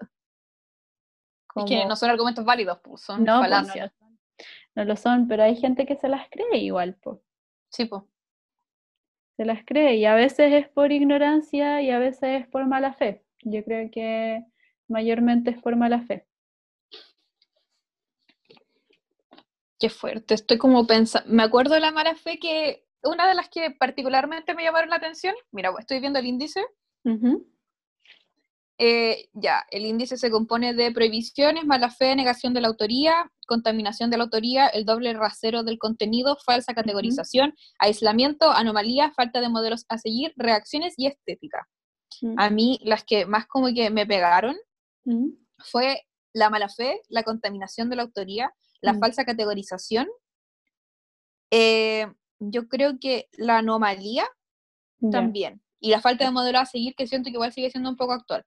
Pero por lo menos así como mala fe y contaminación de la autoría, me, más de que como impactarme, me dolió mucho. Sí, sí. Es como choqueante ver que de verdad gente actúa con mala fe, pues, ¿cachai? Porque mm. ya lo dijimos un poco adelante, como en algún momento de, de este capítulo, de que la ignorancia en sí no es mala fe, porque uno no, no, no, se hace responsable de lo que no sabe. Mm, Pero cuando uno ya sabe el problema y decide ignorarlo, claro. ahí uno está actuando de mala fe. Persistir en la ignorancia es mala fe. Sí. Sí, bueno, eh, es súper doloroso leer este libro también, pues. es súper difícil eh, pasar por todas esas cosas, darte cuenta de que en toda la historia las mujeres han sido tratadas pésimo y que en la literatura y en las artes en general, porque bueno, este libro se enfoca en la literatura, pero también menciona como pintura y escultura entre medio, eh, pero yo lo pude ver, como te decía, en la grabación perdida, eh, que lo pude ver súper reflejado también varias cosas de, de, las que leímos en este libro. Yo las vi súper reflejadas en Amigas del Ajeno, en este libro de Javiera Tapia, ilustrado por la maravillosa, hermosa desobediencia visual, eh, que habla de las músicas chilenas y de cómo eh, se invisibiliza a las mujeres, a las músicas, cómo solamente se les da un, una plaza para estar en un lugar, eh, si es que hay un, como un festival y ya hay una mujer, ¿para qué vamos a meter otra? Si ya hay una. Eh, una cuota de género. Claro. Y, y, lo que lleva a invisibilizar a otras músicas, a, a, subir la competencia entre mujeres, que es como lo que quiere este patriarcado, igual que nos peleemos entre nosotras, eh, porque así se les hace mucho más fácil. Y podemos también extrapolarla a cualquier tipo de arte. Todos los tipos de arte eh, que se consideran femeninos son menos valorados, y, pero al mismo tiempo el arte de los hombres usa a las mujeres como musas. No solo en la Sí, literatura, sino sí. que eh, en los museos, en los museos hay una cuota de mujeres bajísima, pero hay una cantidad de cuerpos femeninos, sobre todo desnudos, que, Sobre todo no sé.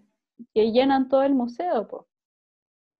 Entonces, Me hace acordar esa frase de nos quieren como musas porque nos temen como artistas. claro, qué bonita frase. La vi en un cartel en una marcha. Me encantan los carteles de marca. Sí. El ingenio. Muy bien, chiquillas. Sí, Sí, yo tenía notado acá, en relación con lo que tú dices, es que eh, a lo largo del libro igual se muestra que a pesar de que los críticos digan que el arte femenino es como, es- no es una escritura peligrosa, se habla de que la literatura femenina no es algo peligroso, no es algo de lo que ellos deberían temer, Mm, sin embargo están constantemente boicoteándola, claro. lo que lo hace un poco irónico, porque es como, si no te doy miedo, ¿por qué me, me pisoteas, cachai? no tiene ninguna importancia lo que hago, ¿por qué estáis tan empecinado en invisibilizarlo? Sí, po. Es porque de Es verdad fuerte. te afecta, po. Sí. Es duro y, Sí. y- y es súper duro para todas las autoras que han tenido que enfrentarse a, a estos estúpidos y a estas estúpidas también, porque no son solo los Ujú. hombres los que han eh, los que han mantenido este, este modelo.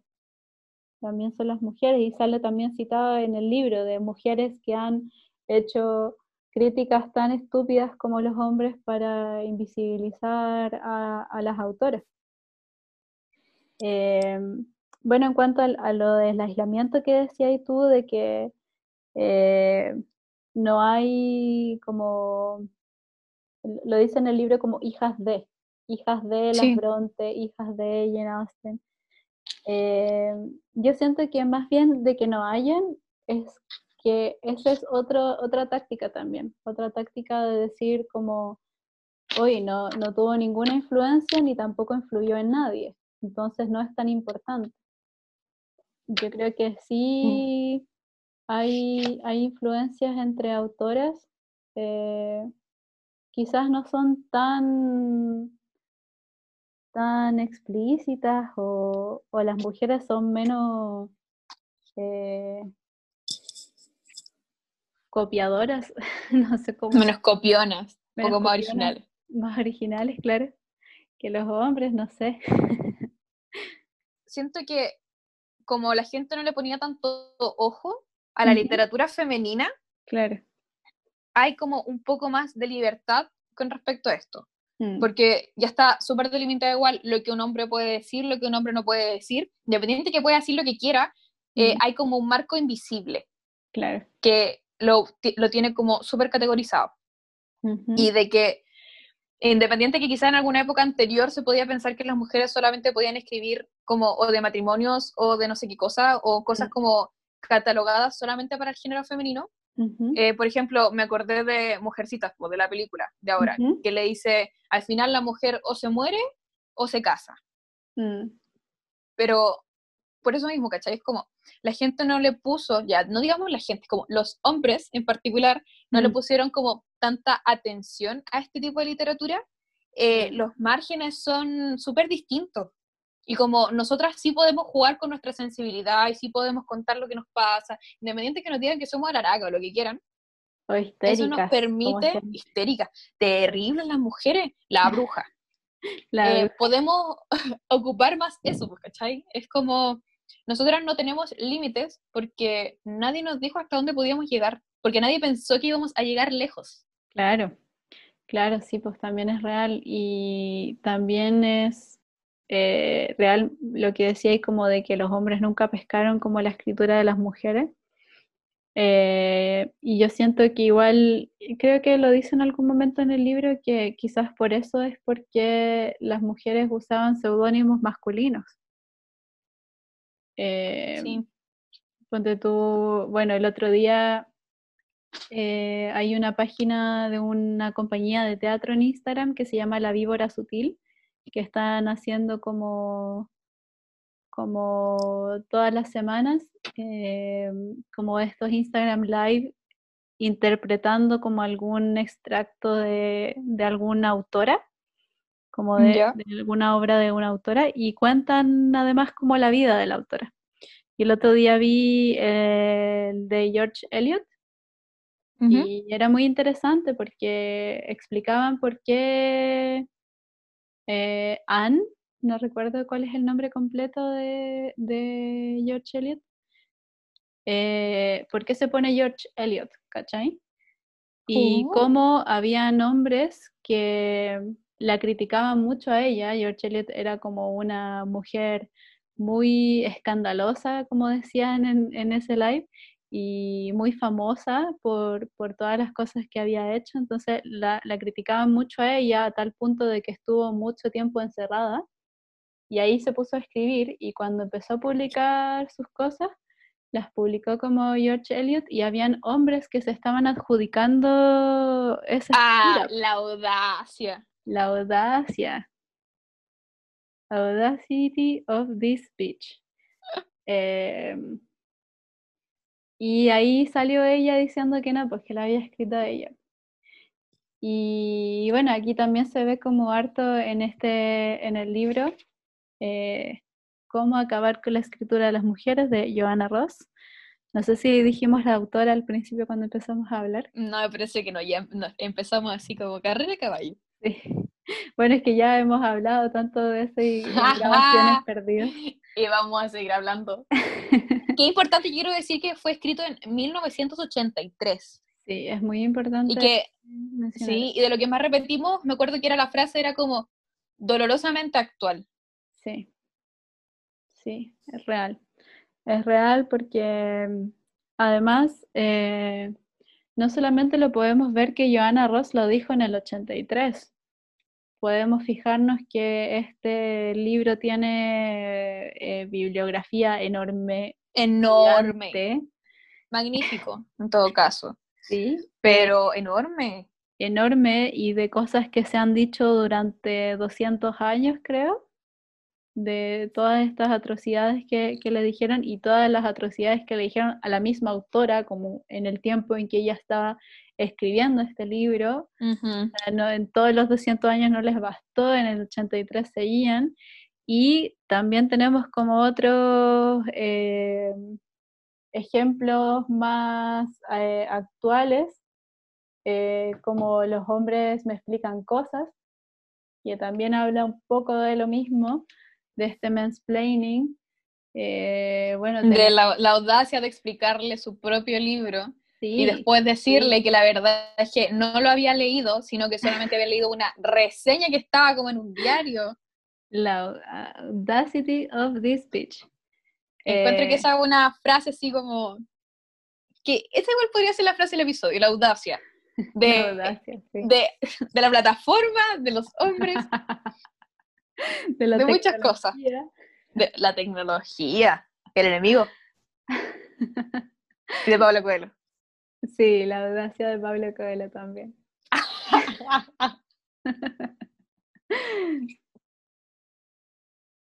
Mm. Bueno, es un tema, como decías tú, dolorosamente actual. po. Como, bueno, ahora pasándolo como un tema un poco más, más local, eh, darse cuenta de que en 45 premios nacional que han habido, han ganado solo 5 mujeres, 54. 54, perdón. 54. Di, di vuelta el, el número. No lo, ten- lo tenía anotado así como. Es momento de conversar sobre esto. Bueno, de 54 premios nacionales, solamente hay 5 mujeres y de esas eh, 54 también solamente hay una poeta, que es la Gabriela Mistral, eh, que, pucha, ahora eh, las autoras chilenas también publicaron como que si de aquí en adelante ganan Sí. solo mujeres, recién en el 2021 habría una equidad eh, dentro de... Era, mira, sí, lo vi recién. Era en el. Tuki tuki. No, yo no sé decir Ay, números, pero es 2000, como 2120, 2000, creo. 2120. 2021, dije yo. Sí, yo así como. Estoy dando vuelta a los números. La dislexia. Oye, sí. Chocante, sí. Oye, pero es como que fuerte, pero tengo notado eso, es como, ¿por qué? Ya, últimamente, a lo largo de los últimos años, igual como que se está reconociendo un poco más la escritura de mujeres, como, como escritura de mujeres, Claro. pero ¿por qué crees que en Chile particularmente no se reconoce? Pucha, porque Chile yo creo que está bien atrasado en varios temas, tanto sociales como, como feministas también.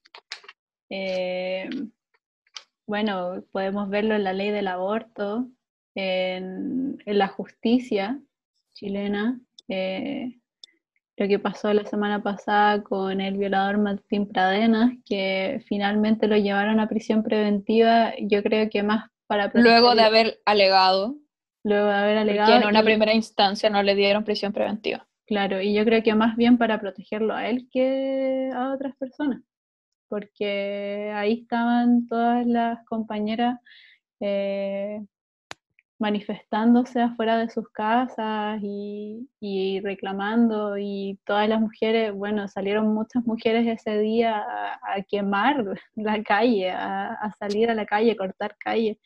Eh, y yo creo que más bien por eso se, se logró una prisión preventiva para este tipo que es un peligro para la sociedad. Eh, Es que es muy fuerte. O sea, todo lo que salió en el juicio, ya, yo creo que igual es momento como de conversar de esto porque cuando fue como los días del juicio, yo pésimo, como que igual lo mencionamos, pero creo que es bueno seguir hablando de esto que eh, esta, me, me acuerdo de esa imagen de Instagram que salió, es como, hoy se nos abrió la herida a todas. Sí, sí. Y yo así como conteniendo las lágrimas, porque eh, es difícil hablar como de los abusos que nosotras hemos pasado, porque eso de que todas tenemos una historia de abuso Mm, en algún momento, y me encantan las respuestas que es como, ah, claro, todas ahora, así como salen ahora, y es como, sí, pues, ¿cachai? Salimos ahora, porque ahora sentimos Sí. que podemos hablar, e inclusive también hay compañeras que no se sienten cómodas, que no, no, no se sienten, no, no voy a decir como suficientes, ¿cachai? Pero es como que no quieren de verdad tocar esa herida y de verdad las entiendo caleta. Y cada una tiene que hablar cuando esté lista, y si siente que su proceso no necesariamente tiene que involucrar una funa, sino como un proceso personal, eh, igual está lo correcto, si superar el trauma es súper difícil y no vamos a estar con toda esta competencia que hay y toda esta recriminación social igual, eh, lo que menos tenemos que hacer como compañeras es recriminar a la otra chiquilla por la decisión que sea que esté tomando.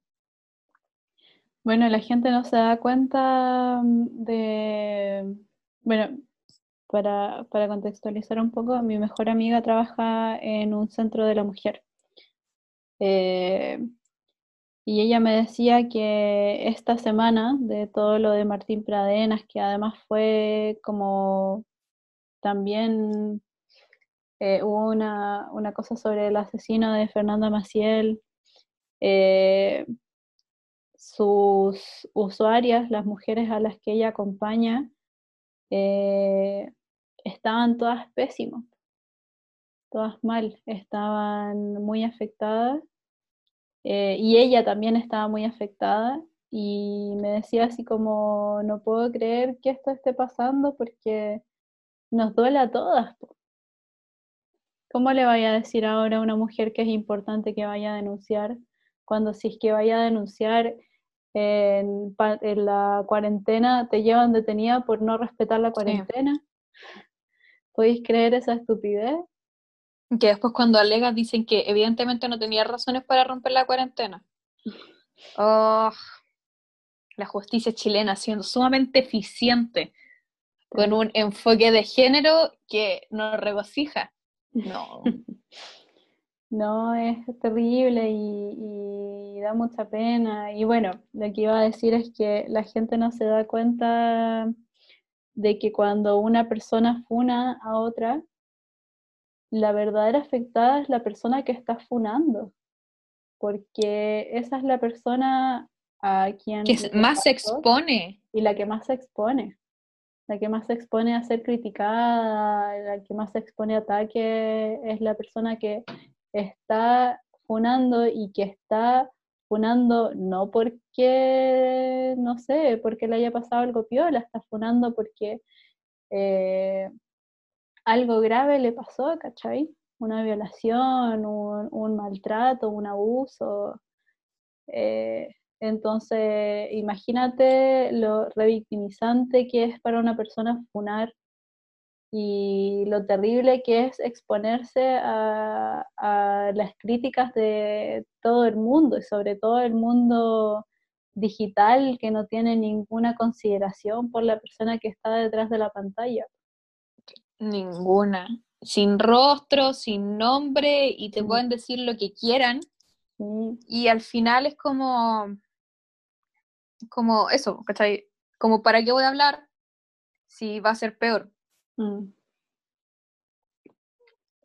Sí. No, es tan complicado.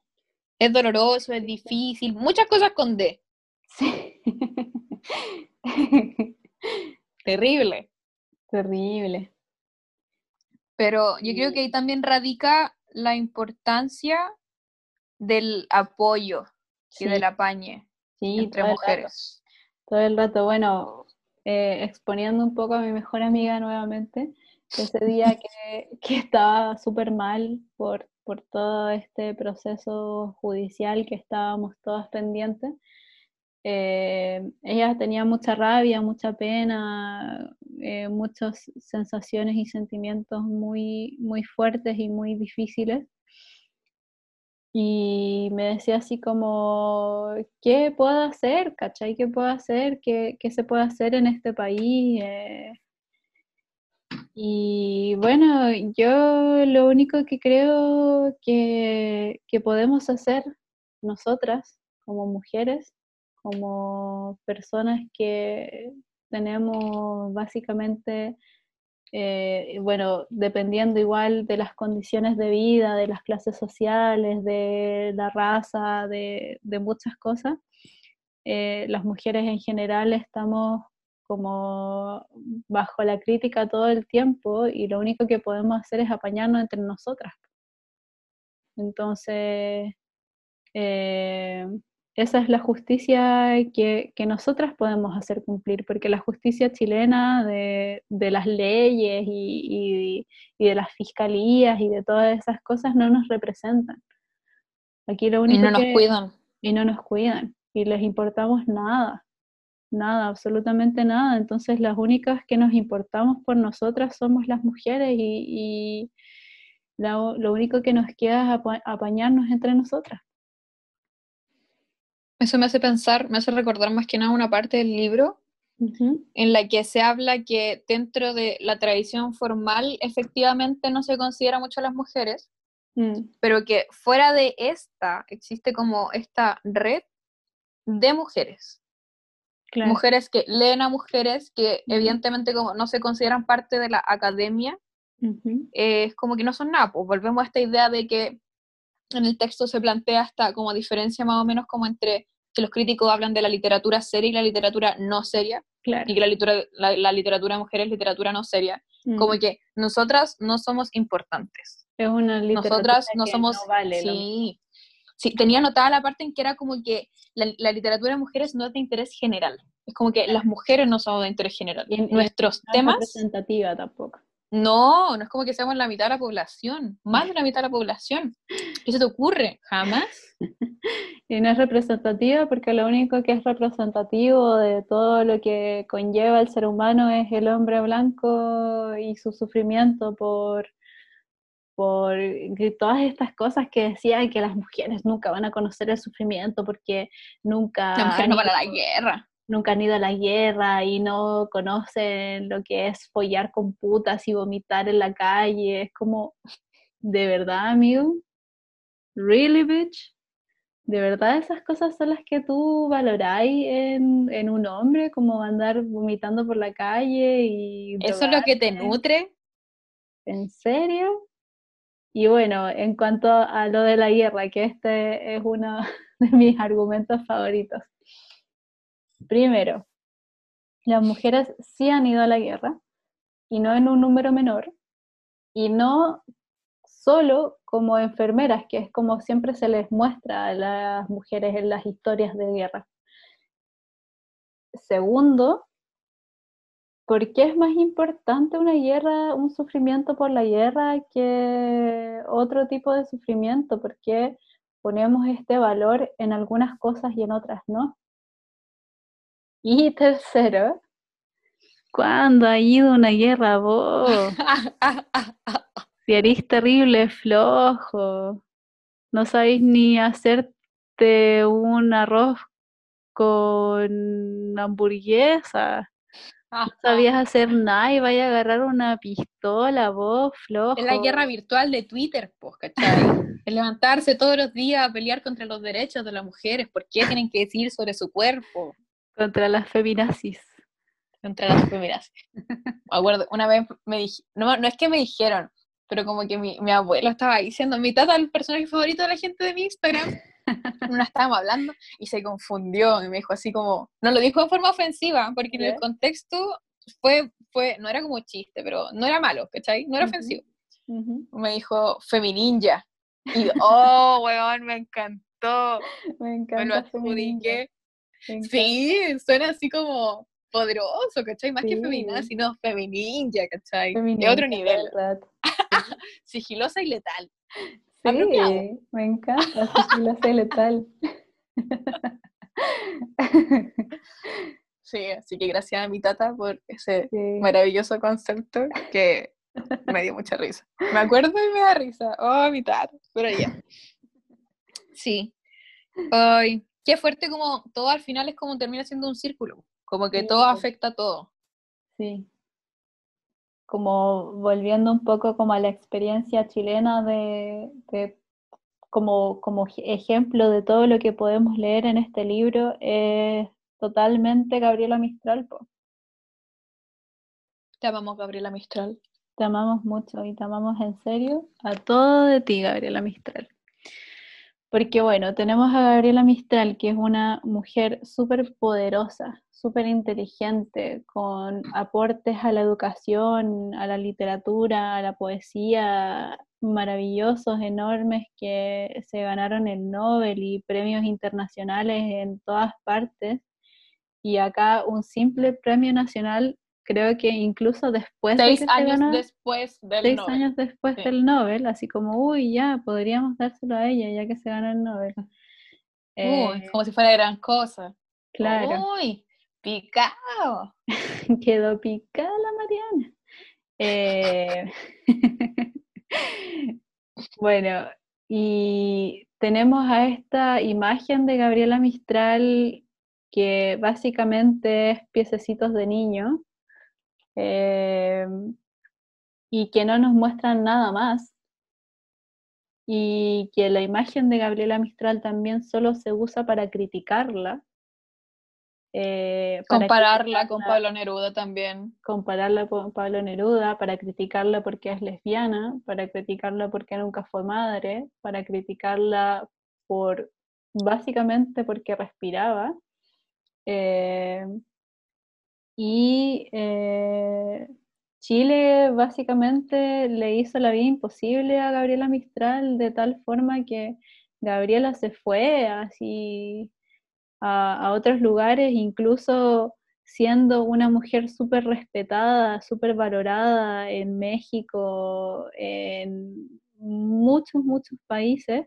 Acá en Chile la seguían criticando por estupideces, ¿cachai? La seguían criticando por porque ella era profesora y estaba full dedicada a la educación y todo, pero nunca había estudiado como en la universidad. Como perdón por tener una vocación. Claro, claro. Eh, entonces, además, tenemos ahora a este Chile que usurpa la imagen de Gabriela Mistral y la explota totalmente. Y tú que vives en La Serena lo debes saber más que nadie. La Serena, Gabriela Mistral te sale hasta en la sopa. La calle Gabriela Mistral, la- esa cuestión de madera que hicieron ahí frente El al liceo. Que hoy, esa estatua, hoy. estatuas de Gabriela Mistral. Gabriela. en todo Vicuña, en todo el valle, en todas partes, Gabriela Mistral, la cuarta región, yo creo que basa toda su economía turística en Gabriela Mistral, pero las Y librerías las papayas. Y las papayas también, Las papayas. pero las librerías de La Serena no son capaces, no voy a decir todas, tiene un libro de Gabriela Mistral. Y al mismo tiempo tiene ocho o diez libros de Pablo Neruda y, y ocho ediciones diferentes. ¿Cachai? Como en el mismo lugar que usurpa la imagen y la vende y, y la usa de marketing para todo en La Serena, es la misma, es el mismo lugar donde no te venden ningún libro de la Gabriela. Entonces, Siento que eso igual resume como Chile, sí, como esto de veo a Piñera con los brazos abiertos, hablando de que Chile es súper inclusivo. Eh, los tratados, los tratados, señorita. como haciendo su, su movimiento. Pero si yo soy Kramer, ¿cuántas veces lo tengo que decir? No, pues pero así como con los brazos abiertos, hablando de lo mucho que le importa a las mujeres y los tratados y todo eso, y dependiendo de que Chile ya, si tiene sus tratados firmados y todo eso, nos podemos meter a hablar de derechos si quieren, todo lo que queráis. Pero en la práctica, ¿qué haces en favor de las mujeres cuando salió el, canto de las tesis y después empezaron eh, la gente del gobierno, el Estado, el Estado nuevo macho violador? Señora, acaba de dejar un violador libre en la calle. Amiga, basta. Amiga, no. Tía adentro. Reconoce. Por favor, déntrese. Hermanito, No se humille. llegando el show. Todo lo que quiere, ¿cachai? Como todas esas cosas, como. que es muy chile, pues, ¿cachai? Como, Sí, sí, pues. claro, queremos las mujeres, las apoyamos. Y es como en el libro, igual, es como.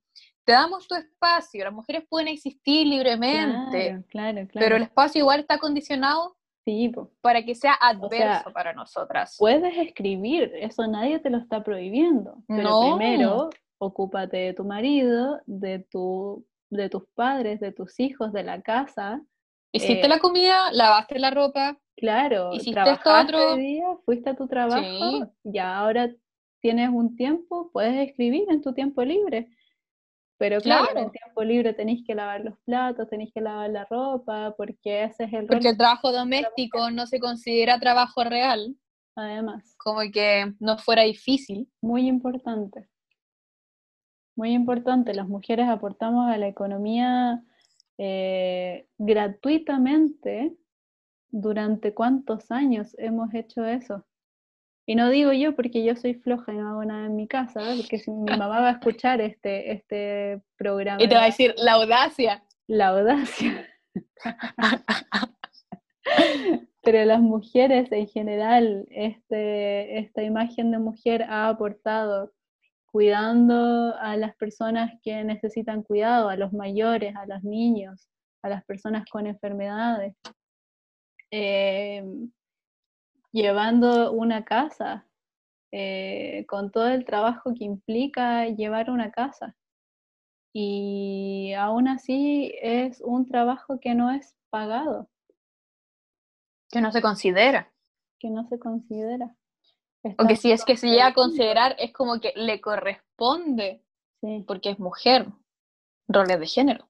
Esto me hace pensar en, en la maldición de Eva, cuando habla de los personajes femeninos, o sea, no es que ella lo diga, no es que Margaret Atwood diga como las mujeres son, sino es que se mm. refiere a lo que los críticos, al modelo el ambiente literario, sí, al modelo de personaje. de comportamiento, se dice. Sí, dice que es como eh, las mujeres no tienen motivación. En los libros, por lo menos escritos por hombres, porque es como, si es mala, es mala, si es buena, es buena. No hay alguna razón de fondo, no es que sea ambiciosa, no es que eh, le apasione, no es necesario, que Si es una mujer, ¿qué va a querer? Mm. ¡Ay, qué fuerte! Sí, pues no, y yo creo que más bien que, que no es necesario y que las mujeres son así, es la falta de interés de los hombres en adentrarse eh, en, la personalidad de las mujeres. ¿Qué, qué lata? ¿Qué lata estar pensando mm. así como hoy qué estará pensando esta, esta mujer? Ya, voy a asumir que está pensando eso. O ni siquiera Me acordé de la frase, no hay que entenderlas, hay que quererlas. Claro. ¡Oh! Claro. No me queráis entonces, déjame. no quiero tu cariño. No. Entiéndeme. Qué terrible. Qué violento, igual ahora pensando como en el lenguaje y la construcción. Me, ya sé que la frase así como el lenguaje construye realidad, muy ocupado, sí. Pero muy cliché, pero muy real, pues. Mm. Y ahora como enlazando todo esto como con la literatura es como, sí, pues sí, nuevos personajes femeninos con ambiciones, y nuevos personajes femeninos que eh, sean sumamente apasionadas, que tengan, eh, que tengan determinación, que tengan todas estas cualidades que usualmente tienen los hombres. Mm. Eh, evidentemente, la imagen de las mujeres es como plana, po. siendo que somos, no voy a decir extremadamente complejas, pero... Pero somos seres humanos, los seres humanos. Somos seres humanos. En general. Sí. En general, o sea, nadie es fácil de leer. Imagínate todo lo que se retorcieron la cabeza estos hombres para encontrar estas tácticas de callar a las mujeres. Sí. Imagínate lo difícil que es como, uy, ya voy a decir que ella no lo escribió y, en verdad lo escribió el hombre que ella lleva dentro. ¡Ay! adjudicarse con la grandeza y la, el poder de las mujeres porque todas llevamos un hombre dentro. Como mm. el niño que uno lleva dentro, ya no es un niño, es un hombre con traje blanco y heterosexual. Como el mío claramente no sería así. No, terrible. Pero imagínate como todo lo complejo que, que implica que un hombre tenga este tipo de pensamiento y que implica tantas cosas, pues implica que esa persona está teniendo esas actitudes porque está defendiendo un sistema. Y, ese sistema se lo inventaron un montón de hombres para eh, ser privilegiados y para pisotear a alguien. ¿Cachai? a costa de, no, es como eso, como que no importa, como el fin justifica los medios, ¿cachai? Claro. No importa cuánta, es como, señor Waternoose, no importa cuántos niños tenga que sacrificar para salvar esta compañía, ¿cachai? Claro. El meme, el meme de Monster Inc., ¿cachai? No importa cuántas mujeres haya que aplastar Sí, para mantener para el patriarcado. Sí. Esto igual creo que lo dije la otra vez, pero creo que igual es bueno recordarlo, de que el poder en sí como que pareciese que no está diseñado para ser compartido. Mm. Sí. Sí, la otra vez tomé el taller de la cotineja, increíble taller, y en una parte como en que recordamos, hablamos harto sobre que los países que, por ejemplo, que mejor han llevado la crisis, Mm. son países liderados por Por mujeres, sí. po. porque sí, porque saben trabajar en equipo, porque tienen como todas estas otras habilidades que usualmente no se ven en los gobiernos de hombres. Está comprobado, gente. No es que no estemos inventando que estemos intentando alabar a mujeres solamente porque están en posiciones de poder. Y eso mismo también, porque No eh, si- a los hombres, no, dale, sí, sí, eh, eh, termina la, la idea. ah, ya. De que a los hombres igual como este camino no, nunca estuvo tan difícil, sino como que igual llegar a una posición de poder era un poco más fácil con respecto a las mujeres. Las mujeres tenían que ser extremadamente sobresalientes para Mm, poder conseguir un puesto de poder. Claro. Y los hombres no era necesario eh, solo que fueran hombres. Sí, Eh, que fueran primos del presidente, claro. que fuera el amigo de, el primo de este, el hermano de, oh, que, puedo seguir, ¿cachai? Que lo peor. sí. Que no sé si te acordáis que hay una, una, una cita en el libro que le preguntaban a un tipo, como un antropólogo, creo, eh, qué aporte habían hecho las mujeres como en la prehistoria. Y él, Sí, y él responde como la idea de llevar la comida de vuelta como a la tribu, ¿cachai? No llegar los a encontrar el compartir, comida, el cuidado. claro, no, no llegar a encontrar la comida y comérsela ahí y comérsela toda, ¿cachai? Sino que la idea de, uy, esto le va a servir a, a mi tribu, voy a agarrar todas estas vallas y las voy a llevar de vuelta para que tengan que comer, es una idea que la hicieron las mujeres de la prehistoria. Brígido. Qué fuerte. Fuerte. De extremadamente fuerte. Estoy así como muy en llamas con esto. Mm, Qué profundo. Y qué, qué fuerte que eso se haya pensado más como una debilidad Sí, po. que como una fortaleza. Es que si tú lo ves como desde la perspectiva del hombre, que como de este hombre en específico, no estoy hablando como del general, hagamos el disclaimer que hicimos el, el otro día. Sí, por favor. eh, Pero igual creo que, que describiéndolo como hombre blanco heterosexual, eh, sumamente patriarcal, eh, igual es un tema súper específico. Si alguien se siente identificado, como me permito citar nuevamente a Dualipa, eh, si, si te sientes ofendido por esta canción o en particular por este podcast, eh, probablemente estás haciendo algo mal sí, y probablemente seas de la gente que diga los chicos serán chicos y las chicas serán mujeres, no niñas, mujeres. mm. Y eh, si es que te sientes incómodo y te das cuenta de que alguna de estas cosas te, te, te representa en alguna forma y tú eh, más que ver ya qué puedo cambiar, sigues eh, como con ese pensamiento y te quejas de que estás incómodo, más que tratar de arreglarte a ti mismo, es mala fe, como lo dice la autora. Este, perseverar en la ignorancia y perseverar en algo que te diste cuenta que está mal, eh, es de mala fe. Y ahí la culpa es tuya. Que estamos hablando a ti, amigo que se sintió ofendido a lo largo de este capítulo, no a ti, amigo que es consciente de las desigualdades de género y está haciendo pequeños cambios en su comportamiento y en su alrededor para eh, disminuir esta brecha. Claro. Te apreciamos, no te felicitamos porque es lo que No. deberías hacer. No te Pero- felicitamos. sí, pues como no hay que felicitar el hecho de tener decencia, Claro. pero estamos felices de saber que de verdad existe esperanza todavía. No, no hay que dejar todo tirado.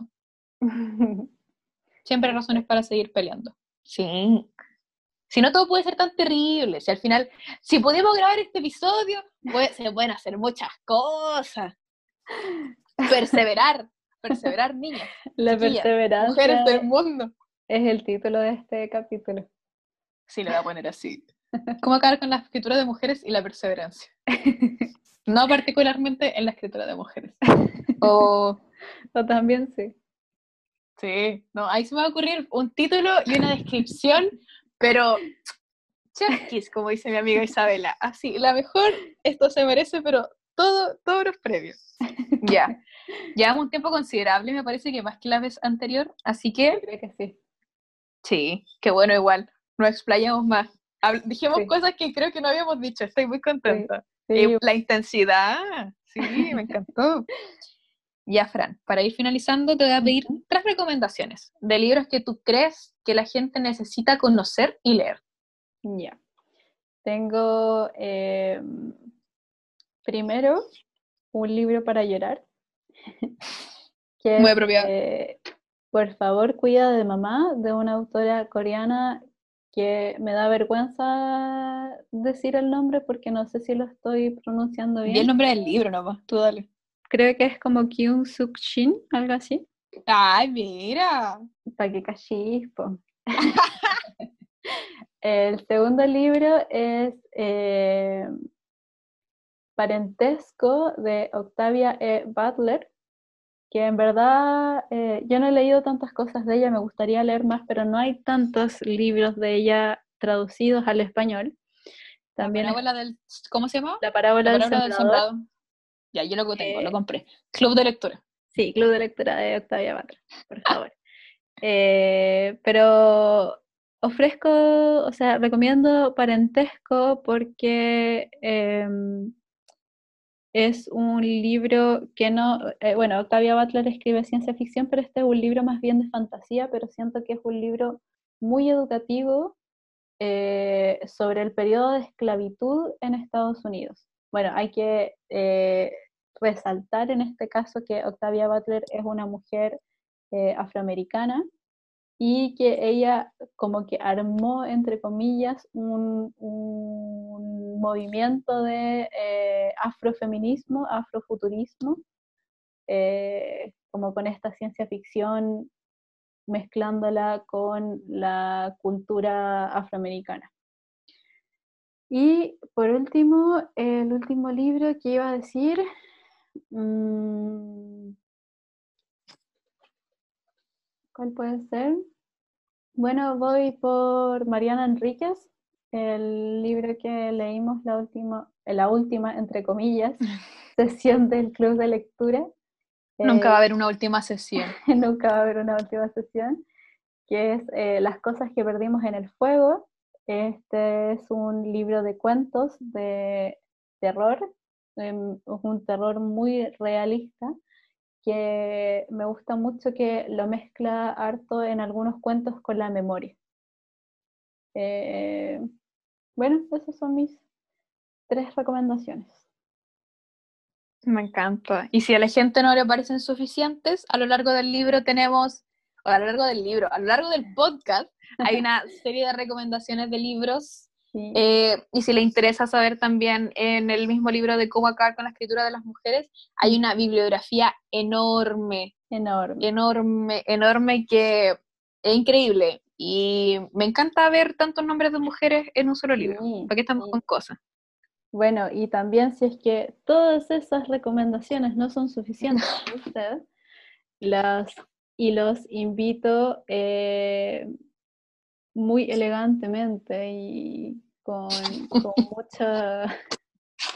Adelante.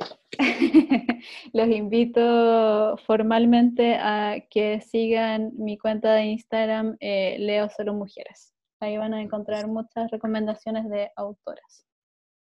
Están increíbles. Muchas gracias, Fran, de verdad, por absolutamente todo. Eh, este capítulo costó bastante, pero estoy muy feliz de que me haya acompañado en este viaje que al fin está terminando. Sí. No es que no quiera conversar más contigo, nos queremos mucho, pero eh, ya era demasiado, ya van como un quinto intento y, esperamos firmemente que este sea el final. Si no, ya hacemos un Instagram live y listo, ¿cachai? Listo, Sí. ya, lo dejamos ahí. Real. ¿Y qué hay? Para siempre. Sí, no, no, conversamos un rato y listo. Pero estoy muy contenta. Espero que la gente le haya gustado mucho, de verdad. Eh, aprecien, por favor, nuestro trabajo. Nos costó caleta, pero Nos lo hicimos costó con todo el corazón en cada ocasión. La Sí, todo perseverancia tiene la perseverancia. nuestro lema de este capítulo. Lo vamos a poner así al episodio también. Muchas gracias, Fran. Muchas gracias. Muchas gracias, público.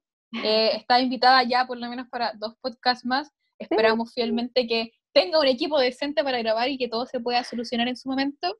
Pero por ahora te voy a dar la, iba a decir la despedida, ya no sé qué hablo, te voy a dar la despedida. No se dice la dar la despedida.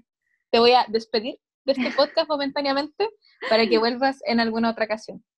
En forma de fichas. Me encanta. En forma de fichas, sí. En forma de, de muchos otros episodios.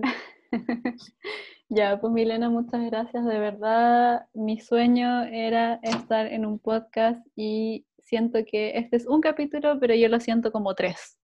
Entonces, Qué fuerte que sí. Un maratón. Peor que un muchas maratón. gracias por perseverar conmigo en este sueño y por invitarme y por esta conversación que estuvo muy buena, me gustó mucho. A mí también. Cada vez se puso mejor. Sí, sí, yo, Un yo- poquito más de corazón. Yo pensé que no íbamos a, a igualar la belleza del podcast que nunca se escuchó. No, pero vivirán nuestros recuerdos, nuestros Sí. corazones. Vivirán- Y en algún lugar de este iPad, que ojalá alguien sepa dónde está, porque yo no. Bueno, ahora ya, nos despedimos, hablado mucho, hemos hablado Sí. mucho, eh, te agradezco, te vuelvo a agradecer, siento que no te voy a poder nunca parar de agradecer porque esto de verdad fue una audiencia muy grande, pero ya, nos despedimos, muchas gracias Fran, muchas gracias público, Eh, los quiero mucho si llegaron hasta acá, te quiero mucho Fran, y espero que nos sigamos viendo en más episodios. Yo les quiero, cariños. Muchas gracias por esto.